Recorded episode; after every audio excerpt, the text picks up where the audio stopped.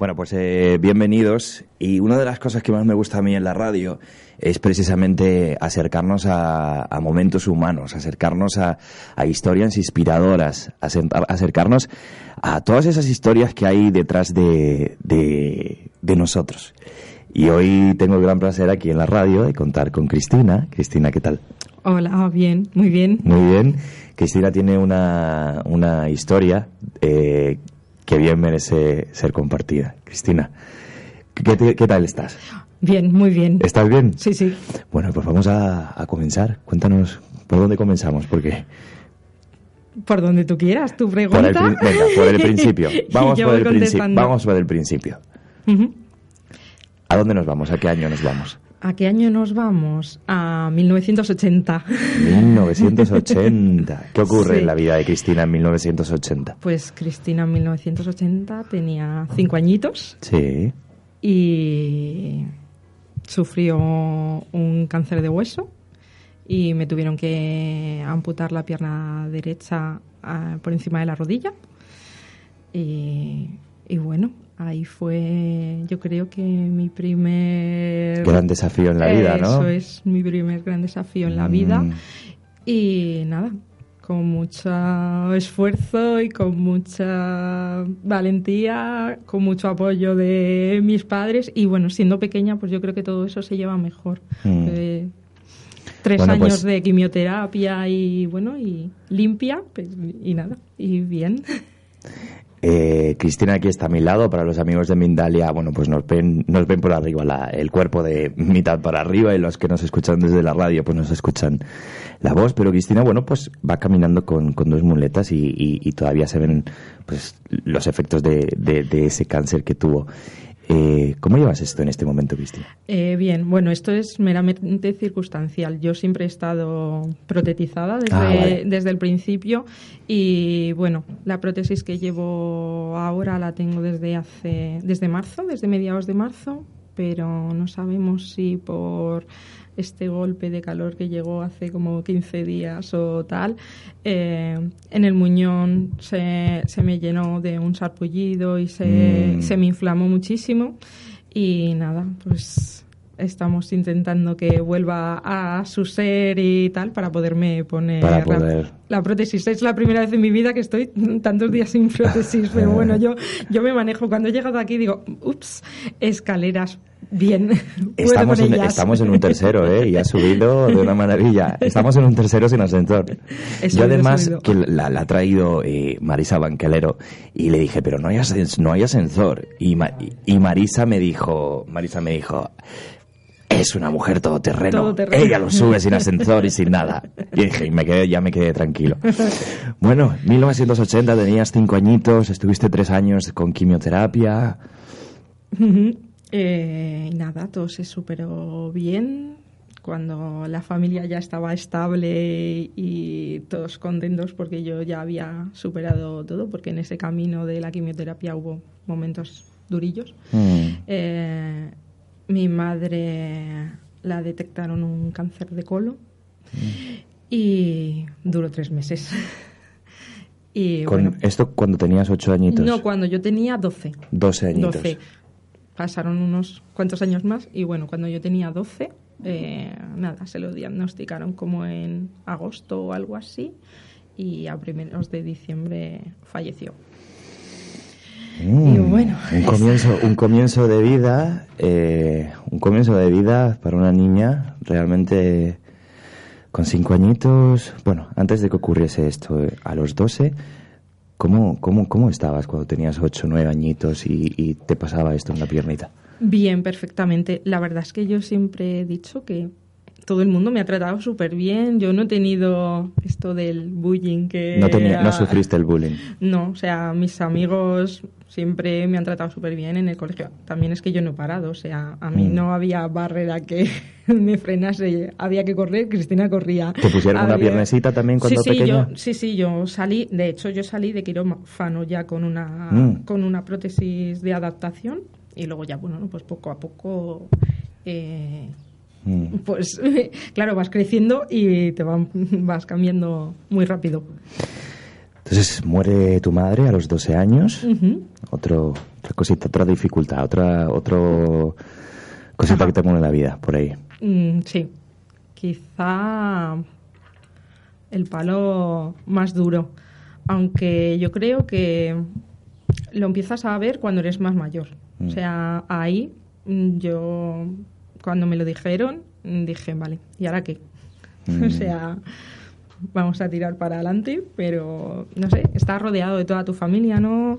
Eh, mi padre, yo tengo un hermano gemelo, mi padre, mi hermano, todos nuestra, mis tías, todo el mundo, eh, pues te, te protege y tal, y bueno, creces feliz. Yo siempre Puedo sentir que había amor en esta familia. Sí, sí, sí, sí, sí. Entonces... El amor, el amor te hizo que la vida fuese más llevadera. Ajá. Entonces, bueno, cuando luego ya creces y y ya eres adulto y la vida te pone pues otras otras cosas en el camino es cuando dices, ostras, que mi madre no está aquí mm. para verlo, yo que sé, pues has terminado tu carrera, ah, te casas, mm, tienes un hijo, tal, dices, como que... ¿Cómo te trató la vida? ¿Cómo me después? trato la vida después? A ver, bien. Eh, la vida, yo siempre digo que, bueno, pequeñas piedras, porque eh, a lo mejor hay gente que se le hace muy grande, pero no sé, a mí pues son, son obstáculos, pero bueno, yo pues eso, crecí feliz, estudié mi carrera, yo soy licenciada en, en Derecho. Antes de terminar la carrera yo ya estaba trabajando por mi cuenta porque dije que nunca quise trabajar para, para otros. Y, bien, me casé con mi novio de toda la vida. y un buen día llegó y dijo, mm, adiós. y mm, dije... Otro desafío, ¿no? Llegaba. Y dije, bueno, pues nada. Fue durillo, pero, pero bueno, se pasó.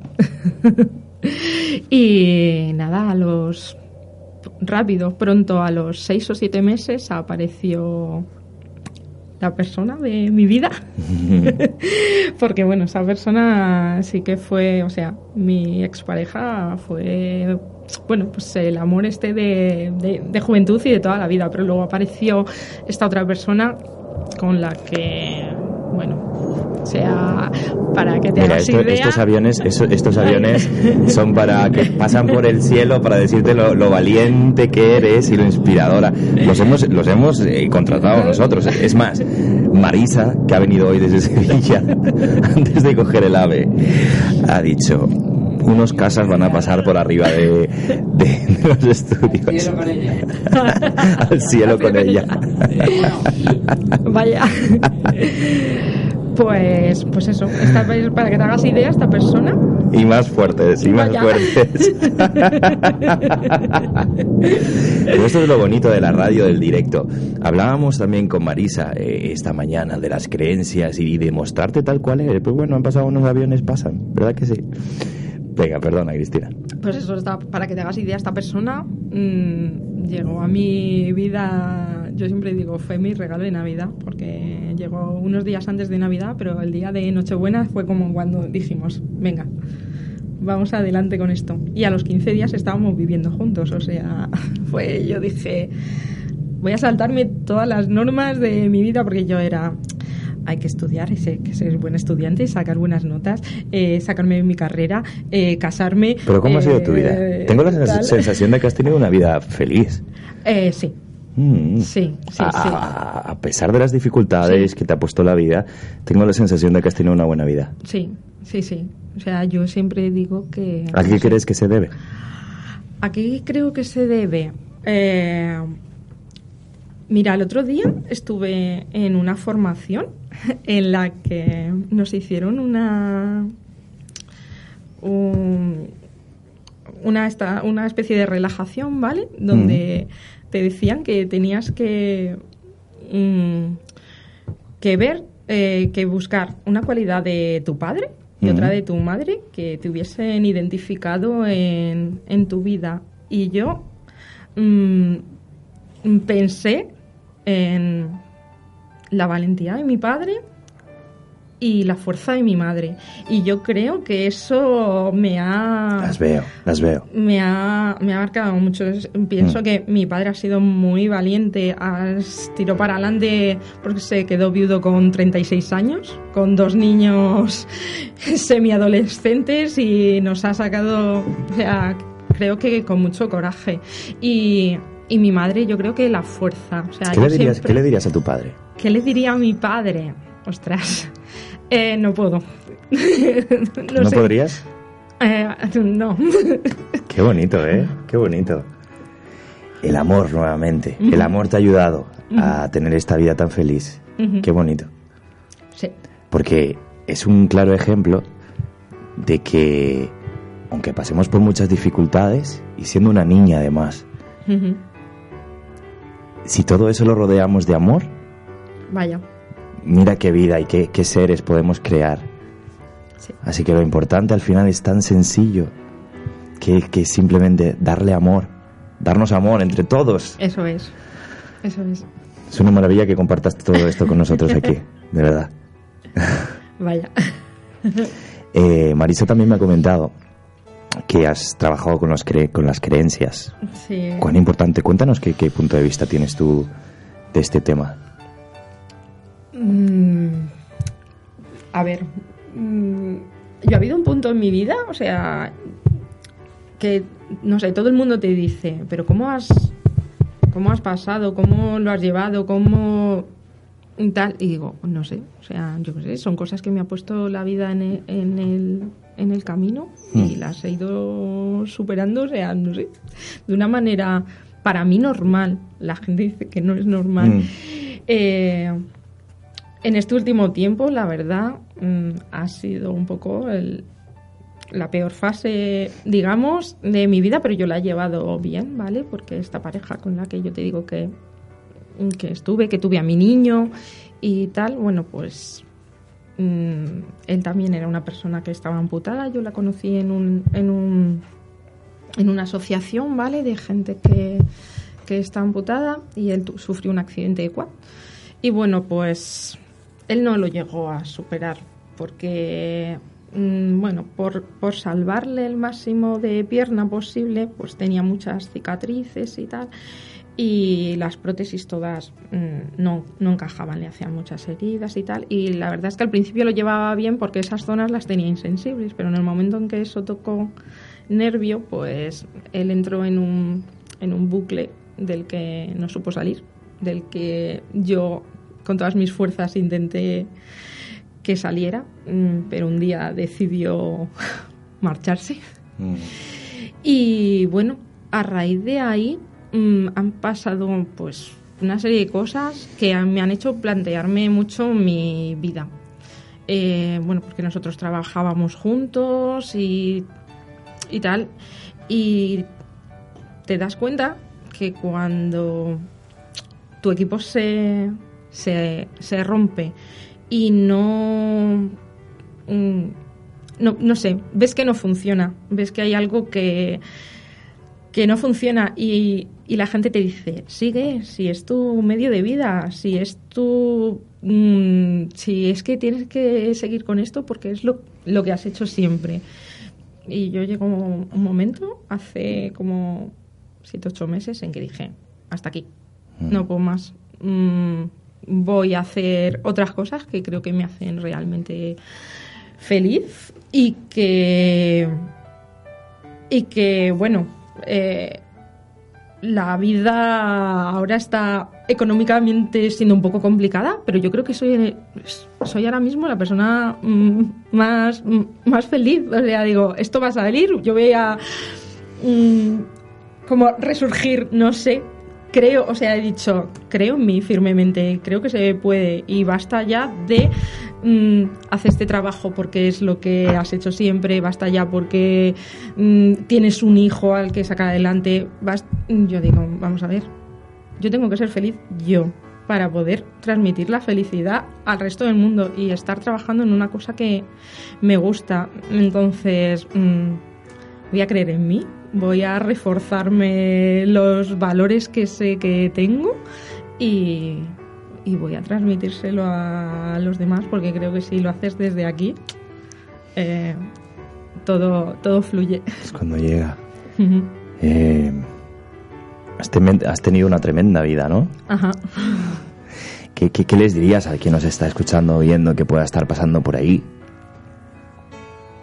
Que se mire dentro, que, que se puede, que tenemos demasiados miedos, demasiadas limitaciones que, que vienen de fuera, que es la gente la que te dice, la que te va metiendo a ti dentro, es que esto hay que hacerlo así, o es que esto no se puede, o es que... Mm, no, señores, mírate, que de verdad se puede y que hay que hay que echarle un par, pero mm. eh, se puede, se puede. Pues yo creo que además nos vamos a quedar con ese mensaje, muy bonito, de que se puede. ¿Te parece que nos quedemos ahí? ahí. Eh, ah, háblanos un poquito de, la nutrición. Hoy, hoy, han estado las chicas de, de las cápsulas de fruta y verdura. A ver. Pues, a ver, yo conocí este proyecto hace como en marzo del año pasado, ¿vale? Porque empecé a consumirlo y un poquito de, rebote. O sea, tengo una prima que es, es asesora de, la compañía y me dijo, pruébalo porque te vas a sentir súper bien, tal, no sé qué. Y dije, bueno, venga, vamos a probarlo. Y la verdad es que empecé a tomarlo y me empecé a sentir súper bien. Y, la acompañé a ella a una convención que había aquí en Madrid. Y si ya me había enamorado por dentro, pues por fuera en lo que era el proyecto y lo que era y lo que era vamos a hablarles un poquito son las eh, cápsulas de fruta y verdura eh, bueno pues que te dan todos los nutrientes. Me, me, han dicho que una cápsula eh, van en diferentes botitos. Este, por ejemplo, es el de las verduras, este es el de las frutas. Me han dicho que tiene 10 kilos, una cápsula tiene 10 kilos de fruta. Me ha dicho Ana Sánchez, la directora de la compañía. Sí. O de Nacional. Sí. Impresionante, ¿no? Eh, tiene, sí, bueno, siempre he escuchado que tomar las tres cápsulas al día es como si te tomases una media de eso, entre dos kilos, dos kilos y medio de fruta o verdura, con lo cual eso... O sea, son cinco kilos de fruta al día. Entonces, ¿quién toma eso? Nadie. Con lo cual... Mm, eso te tiene que venir bien, sí o sí. Mm.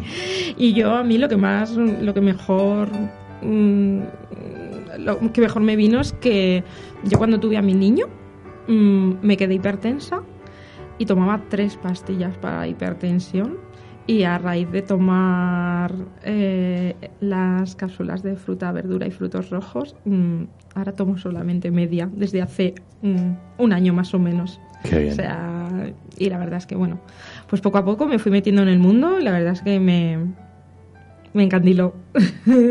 me, me gustó mucho y la verdad es que formándome aprendiendo muchísimo de mucha gente de la compañía, gente que te trata súper bien, gente que me ha apoyado muchísimo, muchísimo, porque eh, en, este último tiempo, en diciembre, vaya, yo llevaba la prótesis que yo llevaba, mm, se me rompió, esa prótesis la tenía desde hace 12 años o así, y me caí un día y ya dejó de, funcionar y me dijeron, Cristina, cuesta 22.000 euros la prótesis y dije, mm, genial, no los tengo.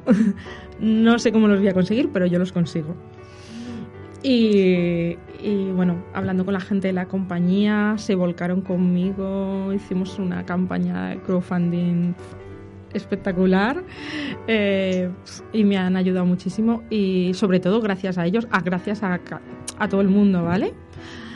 Eh, porque, bueno, mogollón de gente anónima, pero la mayor parte, gente de la compañía que, me ha apoyado. Que mucho amor. Me ha apoyado muchísimo y, y bueno, gracias a ellos desde hace finales de mayo eh, yo la prótesis la llevo desde mediados de marzo así, pero desde finales de mayo está pagada completamente. y bueno, yo digo, todo esto tiene que ser bueno, o sea, y esto es para mí, y esto es lo que yo quiero aportar a la gente, y esto es lo que. Mm, para lo que me estoy formando.